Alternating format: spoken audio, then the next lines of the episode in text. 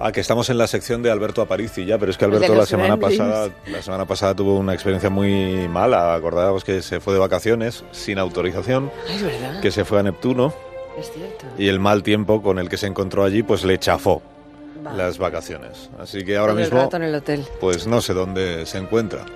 Alberto, buenos días. Alberto, Hola. buenos días. ¿Qué es? Hola, hola Carlos. Hola. Me tienes en, en Castellón con mi familia. No nos hemos ido a Neptuno al final, se nos ha, el, el iglú no, no bueno, ha salido. Pero esta sección consiste en que tú viajas por el espacio, no en que te vas a tu casa con tu familia. ¿no?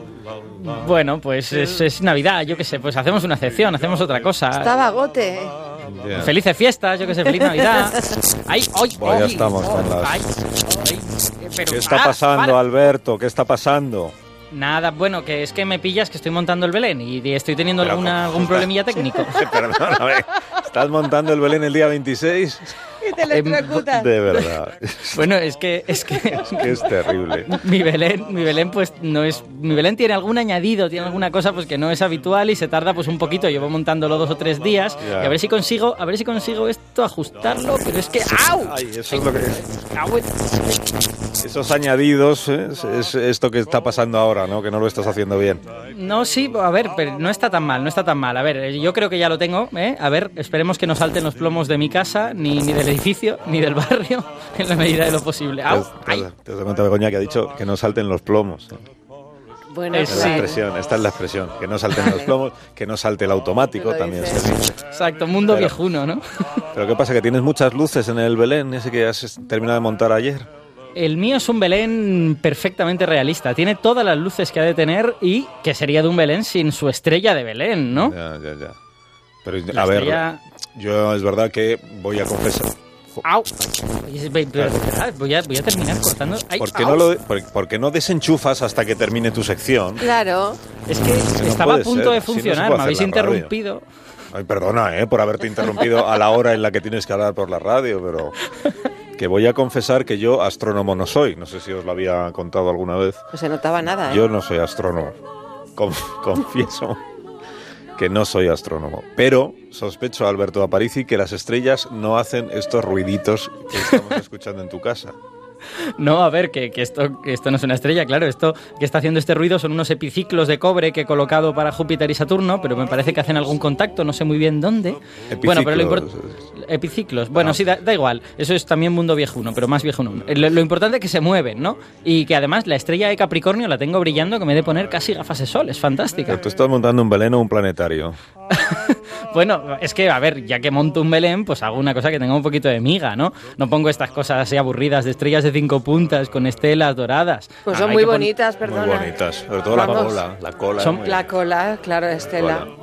Bonitas, pero poco precisas, ¿no? Lo, lo que hay que poner es constelaciones, planetas, cometas. Estas son las cosas en las que se fijaban los astrólogos del siglo claro, I. Si te crees que había harinera en el Belén de verdad, pues, pues no. Al lado del pesebre pues no fabricaban harina. Ni No había ni río. Pues les habría venido muy bien. habría río. había Pero nada. entonces, vamos a ver, lo que guió a los Reyes Magos, según tú, fue o no fue una estrella. Esta es la cuestión. Pues, eh, a ver, lo más seguro es que no, claro. Lo más seguro es que si existió aquello, Bueno. pues fue otra cosa, ¿no? Pues hasta aquí la sección, entonces, ya está. Ya está respondida la pregunta. ¿Tienes Bueno, algo pues- más que añadir? Podríamos dar algún detalle, ¿no? Sobre... No, pero si, me- si- si lo que me vas a contar es que la estrella del Belén es una pura invención y que nunca existió nada parecido, mira, no. o sea, Cuer- córtale, córtale.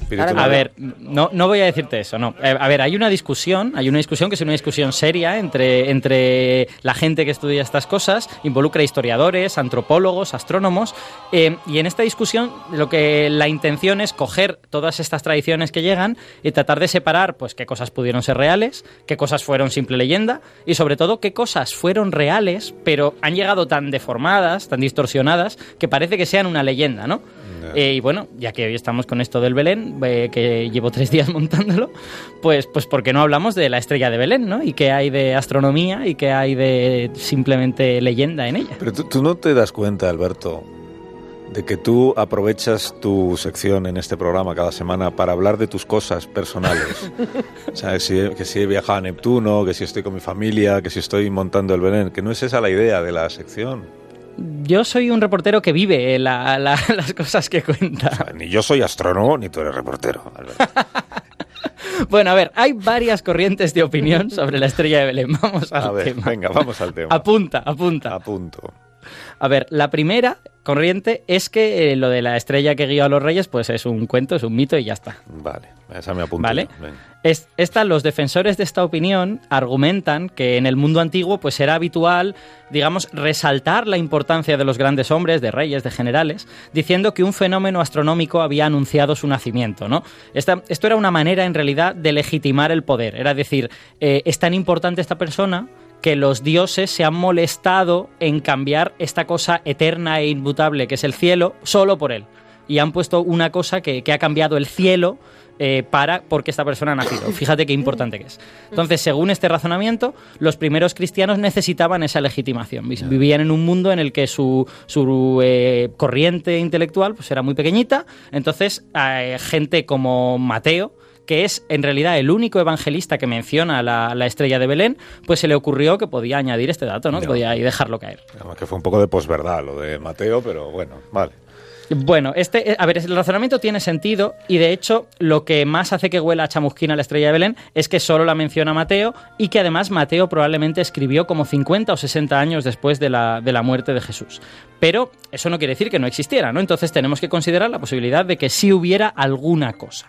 Y sobre todo, si hubo alguna cosa, eh, pues, pues a lo mejor no fue una estrella, pero fue algún evento astronómico o alguna, algo notable que la escuela de Mateo lo vio y dijo, oye, pues vamos a aprovechar esto, nos viene muy bien, vamos a contarlo y ya está. A ver, te veo un poco, digamos, como obsesionado por convencernos de que algo hubo, pero no hubo una, pero que no fue una estrella. Y me veo en la obligación de recordarte que su nombre oficial es Estrella de Belén. O sea que por tanto, pues es una estrella. A ver, es que el, es que casi seguro que no pudo ser una estrella, al menos no, una estrella normal. Estrella de Belén. Le llamamos estrella. Estrella. porque fue una cosa del cielo y era un nombre genérico. Pero, pero date cuenta de que si fuese una estrella normal y corriente, nadie se habría fijado en ella. Hablas Se- de ovnis, entonces. Eh, no, no necesariamente. Vamos ahora a ver las opciones. A se, ver. a ver, se supone que hablamos de algo tan notable que. Mateo y su escuela lo consideran divino. Es algo tan serio que hay unos señores que viven a cientos de kilómetros Vale. que lo que hacen es coger los camellos y, se- y se hacen los cientos de kilómetros a ver qué se cuece. Vale. Entonces, lo normal es que sea alguna otra cosa. Pero otra cosa que, porque estás ahí como generando un suspense, una intriga. Si no es una estrella, ¿qué pudo ser? Bueno, pues lo normal es que fuese algo que apareciera en el cielo y que lo cambiara, ¿no? Como os he dicho antes. Podría haber sido, por ejemplo, un cometa, podría haber sido una lluvia de meteoros muy espectacular, algo que hace un mes no estaba y que ahora, pues ¡pam!, irrumpe en el cielo. Como también irrumpe una persona cuando nace, ¿no? En el mundo. Ya. Y de esas dos opciones que mencionabas de pasada, ¿cuál te parece a ti más probable? ¿Una cometa o una lluvia de meteoros? Mójate, una, una com- Aparici, una cometa, no, un, un cometa. Una cometa, eso dicho. un cometa. Que pa- Pero- podría ser también una cometa, ¿eh? Podría ser Pues una mira, cometa. Claro. Pues mira, de esas, de esas dos, me parecen las dos igual de malas. Bueno, vale. Pues, y, y entonces por qué las has mencionado? Porque has sido tú el que lo ha dicho. A ver, era para poner ejemplos de cosas muy notables, ¿no? Pero podemos estar bastante seguros de que no se trató ni de un cometa ni de una lluvia de meteoros así muy gorda, porque no aparece en ningún registro de la época. Un Por lluvia fortuna, de meteoros. Un cometa y un lluvia de meteoros. Y un lluvia de meteoros, exacto. Porque la suerte que tenemos es que en aquella época ya teníamos astrónomos o astrólogos, bueno, era todo más o menos lo mismo en aquella época, en China, en Babilonia, en Corea, y esa gente apuntaba todo lo que veía en el cielo. Entonces a ellos que no sabían de la existencia de Palestina, ni de Jesús, ni de nada de esto, pues les interesaba el cielo y apuntaban lo que veían en el cielo. Así que esa gente son nuestras fuentes a la hora de averiguar qué es lo que ocurrió en el cielo en aquellos años, ¿no? Buah. Mira, como te veo muy disperso, tú sigue poniendo el Belén, que yo voy a abrir la línea con nuestra emisora de Tenerife, donde se encuentra Juan Antonio Belmonte, que es arqueoastrónomo. Es un astrónomo que trata de aplicar lo que sabe a entender mejor la arqueología y que trabaja en el Instituto de Astrofísica de Canarias, que es donde están algunos de los científicos más simpáticos de este país. Eh, espero. Buenos días, Juan Antonio. Bueno, algunos más, otros menos. Hola, buenos días. Pero tú eres de los, tú eres de los simpáticos, ¿no? Espero. Eh, lo intento, pero a veces no me sale. Pero sí, sí, en general lo intento. Oye, ¿qué, qué- cómo trabaja un arqueoastrónomo? O sea, vosotros Bueno. miráis el, te- el cielo con el telescopio, pero realmente lo que queréis ver es lo que había hace cientos de años. ¿Eso cómo se hace? Yo trabajo como astrónomo, pero de siempre lo que más me ha gustado es las cosas del pasado, ¿no? Y lo que hacemos fundamentalmente es estudiar las culturas antiguas para ver cómo usaban el cielo, pues fundamentalmente por tres motivos. Uno, para orientarse en el tiempo y en el espacio, que ahí están dos. eh, crear un calendario y también para su cosmovisión, ¿no? Para cómo entendían el mundo, ¿no? A fin y al cabo, religión prácticamente, ¿no? Sí. Podríamos decirlo. Y eso es lo que lleva, lo que trabajamos en nuestro grupo en el IAC. Ya, y el asunto este de la estrella de Belén, que según Alberto, pues no era una estrella, pero es que se llama así. se llama- Pero sí, se llama la estrella, pero lo que menciona el Evangelio de Mateo es que ha aparecido una estrella. Vete a saber lo que significa, porque claro, el problema es que la Biblia eh, originariamente estaba escrita en otro un idioma que no es el nuestro.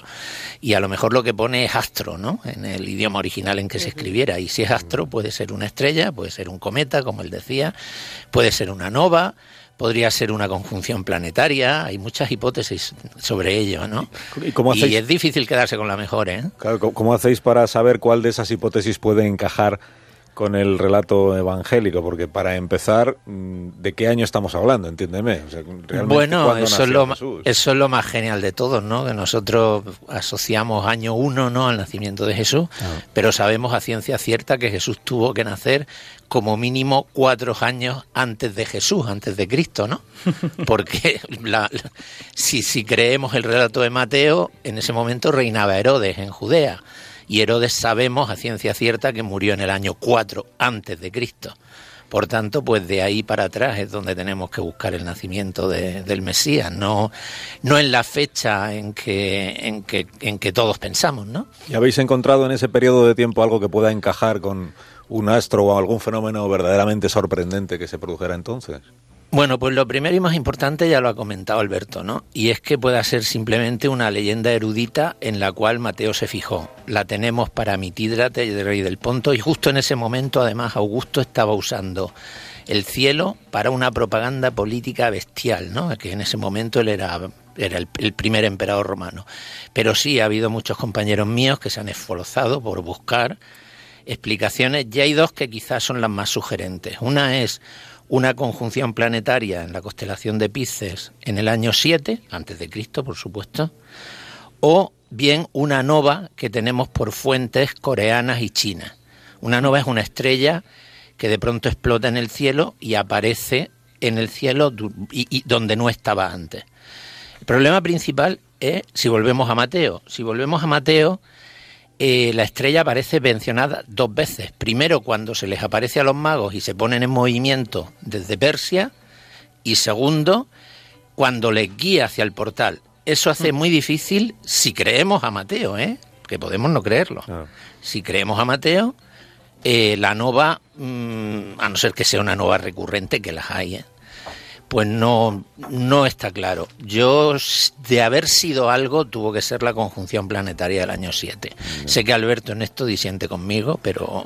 No, pero no, le vamos a, no le vamos a dar la palabra y ya está. ¿no? No, no es que disienta, no es que disienta exactamente. Yo tiendo a pensar que si los Reyes Magos fueron figuras que existieron, eh, seguramente era, o sea, tuvieron que estar avisados de antemano, ¿no? Porque era gente que vivía muy lejos. Entonces, es probable que ellos dijeran que había una estrella que les había dicho esto, pero quizá esa estrella ya no estaba el momento del nacimiento de, de Jesús. Claro. O sea, No, esa parte de Mateo, ya- claro, Pero o sea, es yo que, me- Mateo, es que, la- es que, es que el Evangelio, el Evangelio Sí, sí, dice sí. claramente que, lo, que, que, que, que, que se pusieron de nuevo en camino y que la estrella les guió al portal.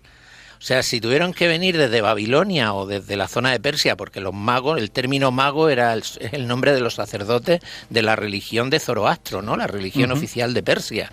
Mm. Por tanto, si vinieron de Persia y la estrella estaba en el cielo y luego les guió hasta el portal, pues no- es complicado que fuera un evento singular como es una nova. Pero ¿no? no, dis- no discutáis, estamos de en acuerdo. Navidad, tampoco. Bueno, No, pero es que bueno, a, los, a los- a los astrónomos nos encanta discutir. Lo ¿eh? que sí me tenéis que confirmar los dos es que independientemente de lo que sucediera hace dos mil años, el próximo 5 de enero los Reyes Magos vienen. Uy, por supuesto, Ah, por vale, supuesto. vale. por supuesto, uy.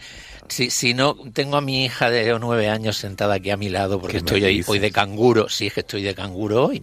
Chico, ¿qué quieres que te diga? Pero dile que me... Y, y, sí, y, y me está escuchando, entonces por supuesto que van a venir los Reyes Pero Magos. está dentro del estudio, cinco. está en el Me locutorio. está, me está confirmando con la, car- con la cabeza. Que Sí, sí, que está aquí en el... Dile, dile que sí. o sea que, que sí, que, que sí. sí. que sí, por supuesto que, que sí. sí, que si me puede dar los buenos días, que me gusta mucho escuchar. Ay, Sol, ¿puedes venir un momento? Sol, ¿se llama? Sol. Guau, Sí, ¿cómo es, no? Es que, nació, es que nació el solsticio de invierno. Ay, es que nombres astronómicos. Hola, buenos días. Hola, Sol. Hola, Sol, ¿cómo estás? Es que ya no te nos está escuchando, a ver. Ah, que no tiene Qué suerte tiene. Ahora sí está escuchando. Sol, ¿me escucha? Sí, ¿Qué tal, cómo está usted? bien. ¿Cuántos años tiene? Nueve. Nueve. ¿Y está usted ya un poco nerviosa porque el 5 de enero vienen los Reyes Magos? Sí. Ah, claro, sí. Pero ha- ha- ¿Le ha pedido muchas cosas? Mm, sí. ¿Cuántas? No, no, se lo hemos limitado a tres este año. Tres. porque Tres, no- pero tres son muchísimas. Qué locura, qué locura. Bueno, bueno, es que Tres no, muy después. bollante no podía ser. Después Papá Noel, que te traigan tres cosas los Reyes Magos. Cada rey trae una. Una ¿no? cada una, claro que sí. Uno cada uno. Pero no, va- no vamos a contar lo que ha pedido Sol a los Reyes Magos para que sea más sorpresa todavía para sus padres. Mm, ah, Claro, Ellos claro. ellos igual no supuesto. lo saben. Bueno, Sol, ¿qué, ¿qué tal lo ha hecho papá en la radio? Bien, ¿no? Sí. ¿Tú crees? Se- Seguro, no lo dices muy convencida, ¿eh? Como... Y papá Sol es muy pesado contándote lo de la historia de las estrellas. Pobre papá. No, papá no es pesado. Sol, di la verdad. No, di, di, di- no, pero habla, no, no muevas la cabeza que no te está. No. No. A Sol le encanta que papá le cuente. Ah, bueno. Yo, yo solo diré que lo que hemos contado hoy no tiene, o sea, no está en contraposición con que los Reyes Magos no vengan. Estamos contando cómo se No enteraron estaría de todo bueno, esto. es que si no, no te dejaba yo contarlo. Claro, en- se estamos contando cómo se enteraron de todo esto hace dos mil años, pero desde Claro, entonces claro, pues claro. ya va- lo hacen todos los años, ¿no? Bueno, os voy a despedir porque hablando Sí, de... sí. ah, mira, falta de una estrella, acaban de aparecer dos por el estudio y voy a tener que atenderlas Uy. enseguida. Pues nada, Así esas, que- esas son las que de verdad mandan. Un beso para Sol, Venga, de- otro- serán dadas. otro para Juan Antonio, simpático científico que nos ha acompañado esta mañana. Un abrazo, Juan Antonio, gracias. Un abrazo. Hala, París y enchufa otra vez el, el, A ver, a el ver si ahora planetario funciona. ese que estás organizando en casa. Estoy, estoy aquí simulando la conjunción esta, la triple conjunción de Júpiter y Saturno, Sí, y sí. a ver si me funciona. A ¡Ay! ver cuándo salta el automático Au. de todo el bloque. Adiós, Alberto. Hasta luego.